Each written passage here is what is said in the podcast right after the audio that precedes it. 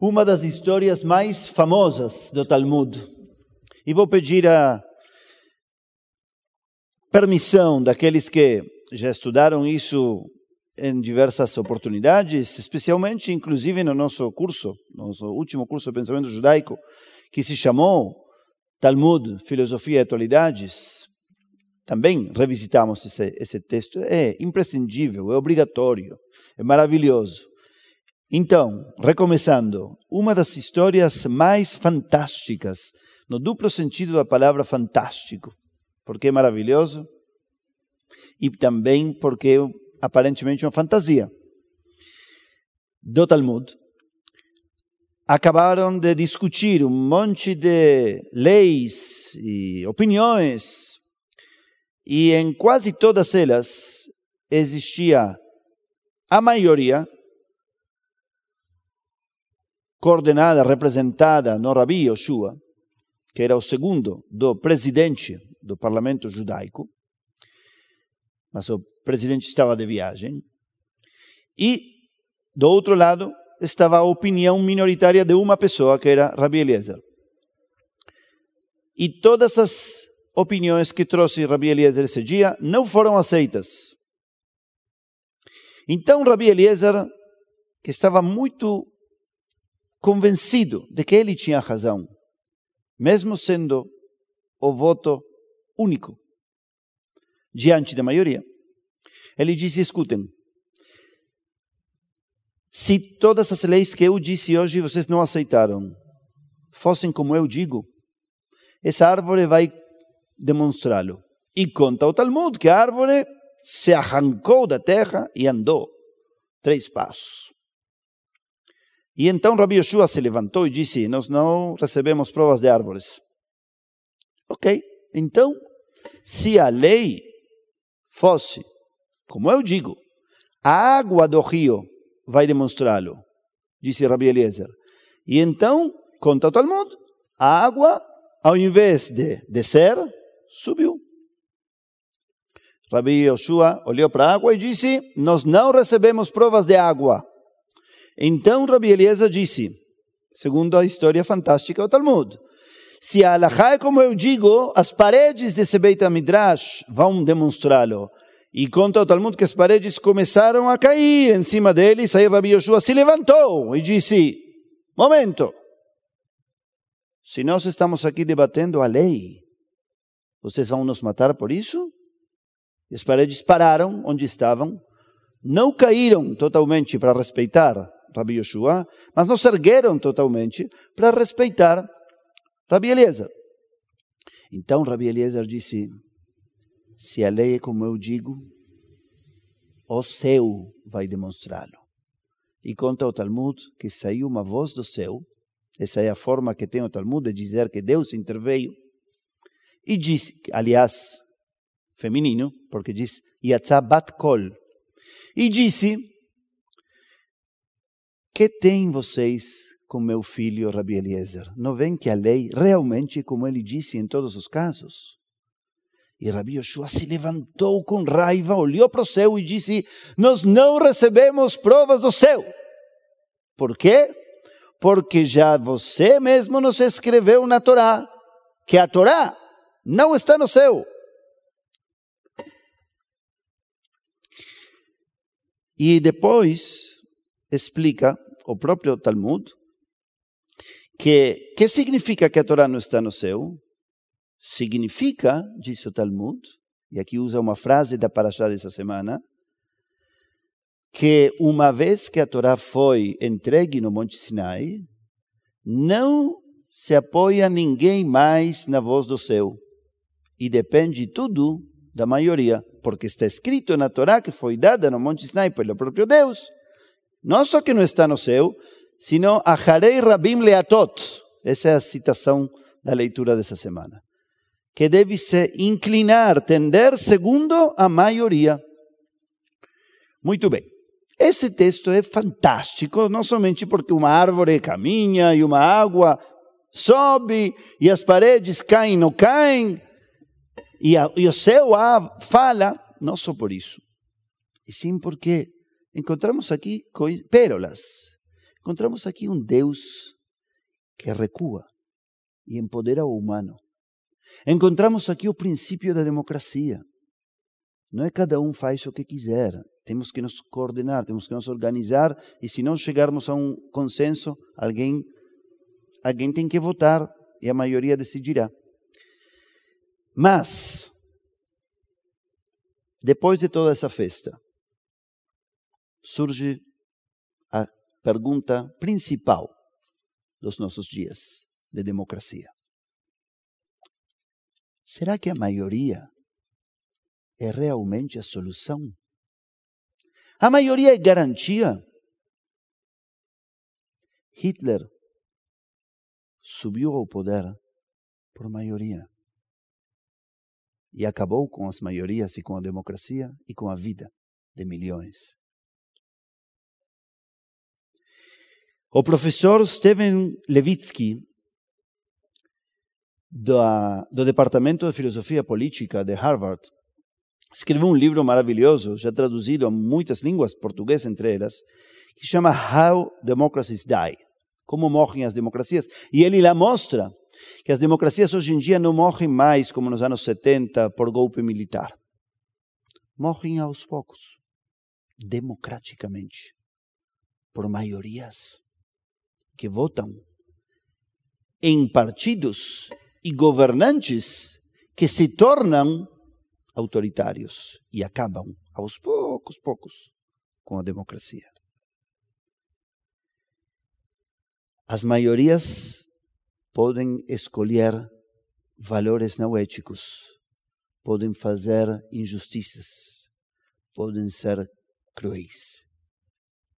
Se o BBB, além de fofocas e demais, é uma microsociedade, quem conseguiu ver um pouquinho, eu tenho a virtude de alguns de meus filhos, que me mostram parte do que acontece lá, tem momentos nos quais a microsociedade lá mostra o que acontece na grande sociedade. E duas, três pessoas manipulam dez e acabam, acabam com uma pessoa, sem lhe dar nenhuma oportunidade de arrependimento. Mesmo pedindo perdão, mesmo tentando ser melhor. As maiorias podem ser muito perigosas a cultura do cancelamento, o que é? Senão isso mesmo. Uma maioria que influencia outra maioria e que acaba com o conceito de Teshuvah, a liberdade, a autonomia do ser humano de mudar e se aperfeiçoar um pouco o tempo todo. As maiorias se conduzem por popularidade, por demagogia, por aparências, muitas pessoas e muitos discursos aparecem muito bem na foto, falam bem, sorriem sempre, mas não necessariamente são o que dizem ser. E não tudo o que se vê e ouve bem é realmente bem, melhor ou verdadeiro. Outro filme que está na, te, na TV e mostra isso o tempo todo essa famosa série de Netflix The Crown, onde se vê como o, o batalhão de assessores da coroa britânica trabalha só para cuidar de uma imagem, construir e sustentar uma imagem que é bem, bem, bem diferente da verdade. Da verdade interna, da família e do coração das pessoas. Todos seguimos maiorias. Inclusive, quando somos membros de uma minoria, nessa minoria existe uma maioria. Os judeus somos minoria na maioria dos países. Mas dentro da comunidade existem maiorias que acabam governando. Dentro de uma comunidade, dentro de um grupo de amigos, na escola, no mercado financeiro, na moda, nos grupos de referência que podem ser minoritários e alternativos, mesmo assim, seguimos tendências e maiorias. E não estamos isentos dos perigos da cegueira ética das maiorias. O costume é uma tendência maioritária. E agora vem o mais importante, amigas e amigos.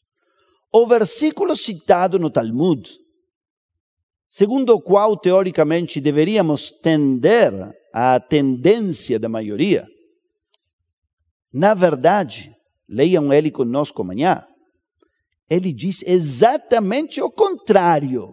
O texto diz: Lo telech rabim leraot, lintot acharei rabim lehatot. Isso significa não vá atrás da maioria pro mal, tendendo atrás da maioria quando está errada.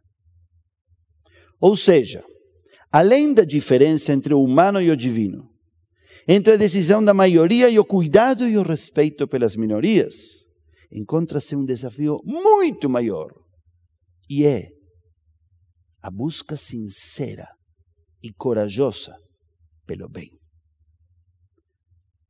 Querer sinceramente o bem e o melhor para todos.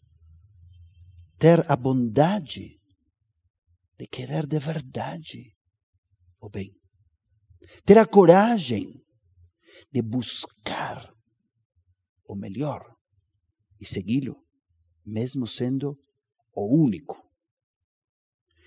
Os sábios estabeleceram em Pirkei Avot um princípio muito difícil, que diz: "Uvmakom shein anashim ishtadel liot ish", onde não houver humanidade, onde não houver sensibilidade, onde não houver responsabilidade, você assuma ela e você se mantenha. Não adianta dizer, ah, ninguém paga impostos, eu não vou pagar. Todos são corruptos, então eu serei corrupto. Ninguém limpa atrás do cachorro, então eu não vou limpar. Ninguém ajuda essa criança, esse jovem ou esse adulto que está sendo vítima de bullying, então eu também não vou ajudá-lo. Para que vou me arriscar? O judaísmo diz exatamente o contrário. Makom shem anashim ishtadeliot ish. Noach foi o único justo na sua geração. Lot foi o único que merecia ser salvo de Sodoma e foi salvo. E assim por diante. Afinal de contas, os que fazem a diferença são os diferentes. Prestemos atenção à história. Todo mundo, antes de Newton, via que as coisas caíam. Mas um foi Newton e decidiu olhar de outro modo. E descobriu assim a gravidade. O Midrash diz que a sarça ardia no deserto sem se consumir desde a criação. E milhares de pessoas, se não milhões, passaram por ela, ninguém a viu. Ninguém parou para ver. Ninguém se atreveu a sair do caminho para olhar. Só Moisés. O texto começa dizendo que ele escolhe olhar diferente, se sair do caminho de todos. E então viu que a sarça ardia não se consumia. Herzl foi visto como um maluco quando disse: podemos terminar com a diáspora ou podemos recuperar o Estado de Israel, podemos reconstruí-lo. Olhavam para ele e diziam: Você é maluco. Dois mil anos depois, Eliezer Ben Yehuda queria falar hebraico, uma língua morta. Havia séculos. Aí está o Estado de Israel. E lá está o hebraico, como uma língua moderna que produz contemporaneidade, junto com a ancestralidade. Amigos, o caminho de ser aquele que busca o bem, que realmente quer o bem, que se atreve a ser diferente das tendências, é muito difícil. Está repleto de desafios, de mediocridade, de tendências, de inércias, de facilismos, de não se envolver, de não se mexer, de não arriscar, de não fazer bagunça. Mas, só desse modo, só querendo o bem, indo atrás dele, é que vamos fazer diferença e é que nossa vida vai deixar aqui alguma marca. que possamos ter a bondade de querer realmente o melhor para nós e para todos. Que tenhamos a flexibilidade para descobrir que o bem é dinâmico, é diverso, muda por épocas, por geografias, por pessoas. Que tenhamos a coragem de descobri-lo toda vez de novo e a força para ir atrás. Shabbat Shalom.